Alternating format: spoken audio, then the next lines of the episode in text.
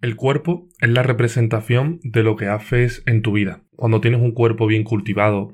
y que forma parte de una vida de pura actividad, tanto física como una actividad personal y de vida, pues esto se transforma en un cuerpo que está sano, que luce bien y que es agradable de ver. Esto supone un requisito fundamental como hábito de vida para convertirte en tu mejor versión, para convertirte en esa persona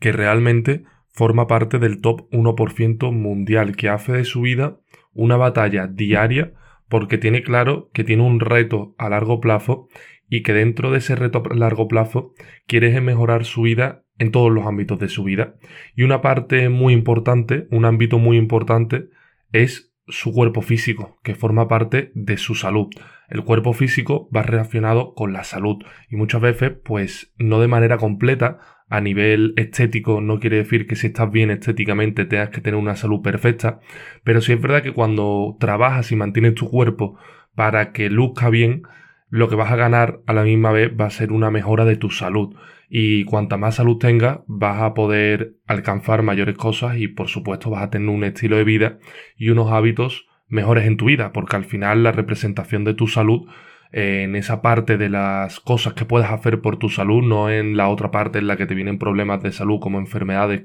y, y, no puedes incidir. Pero en la mayoría de las enfermedades y en la mayoría de las cosas que vives en tu salud a diario, pues sí que puedes incidir con tus hábitos y con tu estilo de vida. Por eso es tan importante tener esta salud controlada. Y hay un solo motivo que, me gusta recalcar por el que se puede llegar a permitir o se puede llegar a normalizar pues que no tengas un cuerpo eh, pues que esté representando lo que eres en tu vida. Que no tengas un cuerpo que, que al final pues haya sido preparado y ejercitado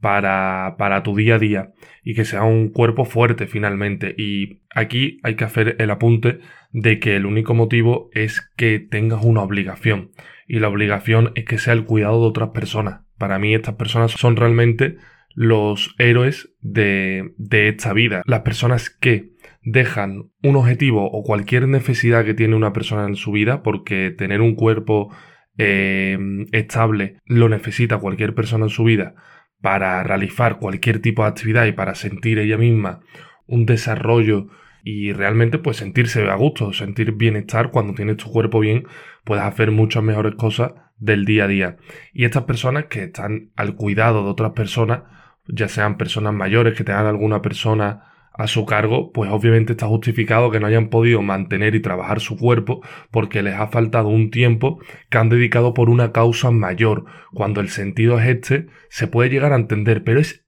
el único motivo por el que realmente las personas pueden llegar a tener un cuerpo que no esté a la altura de, de lo que espera eh, la vida de, nosotros y es tener un cuerpo trabajado porque no han tenido el tiempo suficiente. Este es el único motivo. Lo demás son excusas mentales que se ponen las personas y no hay excusa. Efecto este motivo, no hay ningún tipo de excusa para tener un cuerpo obsoleto. Y es que trabajar tu cuerpo es tu trabajo. En el camino vas a encontrar un montón crecimientos y quiero empezar a comentarte lo que va a aportar para ti trabajar tu cuerpo y realizar un cambio físico o mejorar tu físico a diario. Y es que para dejar de tener un cuerpo obsoleto tienes que vencer a la pereza, a la vagueza, a la nula actividad física a la que se está acostumbrando gran parte de la sociedad al poco esfuerzo también de, de, realmente pues ir al gimnasio, entrenar calistenia, hacer deporte con los amigos, todo eso te saca de la comodidad y te lleva a forzarte día a día a, a realizar, a sudar y a realizar un estado físico que realmente en muchísimas ocasiones no te apetece, no te apetece ir todos los días al gimnasio, no te apetece todos los días reventarte tu cuerpo haciendo calistenia, son cosas que, que no apetecen de primera, que entra fuera de ese placer y, ese mm, disfrute momentáneo y va un poco más en un camino y un proceso a largo plazo muy importante. Y también porque las personas tienen un nulo autocontrol hacia su alimentación y, hacia pues, la búsqueda de esta actividad física diaria. Y para esto hay que vivir un proceso donde hay que superar también los miedos al cambio, hay que superar la resistencia al cambio. Y en el cambio físico es cuando más se vive en esta resistencia al cambio, porque pensamos que vamos a perder el tiempo, que no lo vamos a conseguir, que realmente no estamos hechos para eso, que y, y, bueno, todas las excusas mentales que nos ponemos en nuestra cabeza para realmente no salir de la comodidad e ir a por todas. Por eso, cuando das el paso hacia tu cambio físico e instauras el hábito, por ejemplo, si tienes ahora unos hábitos de alimentación, de actividad física, y de actividad normal en los que eres una persona pues que te vence la pereza y que no vas a construir un cuerpo a diario eh, fuerte, trabajado, por ejemplo, no vas al gimnasio o no haces cualquier tipo de actividad física que trabaje tu cuerpo, cuando das el paso de cambiar este hábito de saber, vale, tengo un cuerpo que ahora mismo realmente me sirve de poco porque no está trabajado, esto, cuando te planteas esto, te tienes que poner el reto. Y es el reto de crecer físicamente, en trabajar tu cuerpo. Este reto te va a ayudar a aprender un montón de cosas de la vida que va a ir más allá del propio cambio físico. Es lo bonito, por ejemplo, cuando vas al gimnasio, todo lo que aprendes cuando estás trabajando tu cuerpo en el gimnasio día tras día. Lo primero que aprendes es el esfuerzo. El esfuerzo diario, muchas veces sin tener una recompensa porque las recompensas vienen a largo plazo. Para tú tener un, cambio físico en el gimnasio necesitas de mucho tiempo, de años, de probar rutinas, diferentes alimentaciones, preguntar, vivir ese proceso y en el camino esforzarte sin ver resultados al instante, porque en el gimnasio por ir tres días, cuatro, no vas a obtener ningún resultado, sino que vas a, tener que estar muchos meses y años para cultivar el cambio físico que tú aprendes en este esfuerzo diario, en esta repetición del hábito, lo que obtienes es la disciplina. Una disciplina de levantarte todos los días, ponerte la ropa e irte al gimnasio. Hacer press de banca, hacer un montón de cosas en el gimnasio y que eso te dé la disciplina para otras cosas de tu vida. Mira qué punto tan importante. Y también pues obviamente con estos aprendizajes y este reto diario de cambio físico, lo que obtienes es mejorar, mejorar como persona, mejorar tu estilo de vida y mejorar, obviamente, tu salud, tus habilidades a nivel de em, fortalecimiento de tu cuerpo, de también habilidades de, de, poder hacer otro tipo de cosas y también, por supuesto, mejora tu autoestima. Es que lo que más cambia cuando tú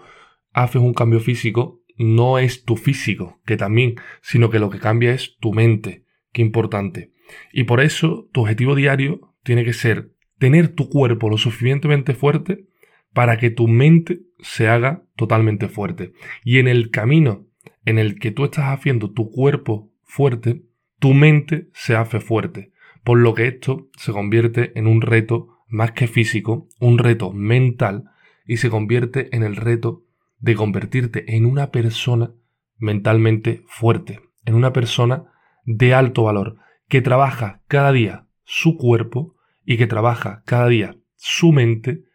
yendo una hora de entrenamiento al gimnasio o a la calistenia o al deporte con el que puedas trabajar tu cuerpo que tú prefieras, que te sea más cómodo y que puedas realmente progresar y que te guste y te apasione. Y con esto tienes un objetivo principal y pones como prioridad una cosa tan importante como es tu crecimiento como persona. Y esto te convierte en una persona de alto valor. Por eso, elimina de tu vida todos los hábitos que rodean a un cuerpo obsoleto y adquiere ese hábito tan determinante de trabajar tu físico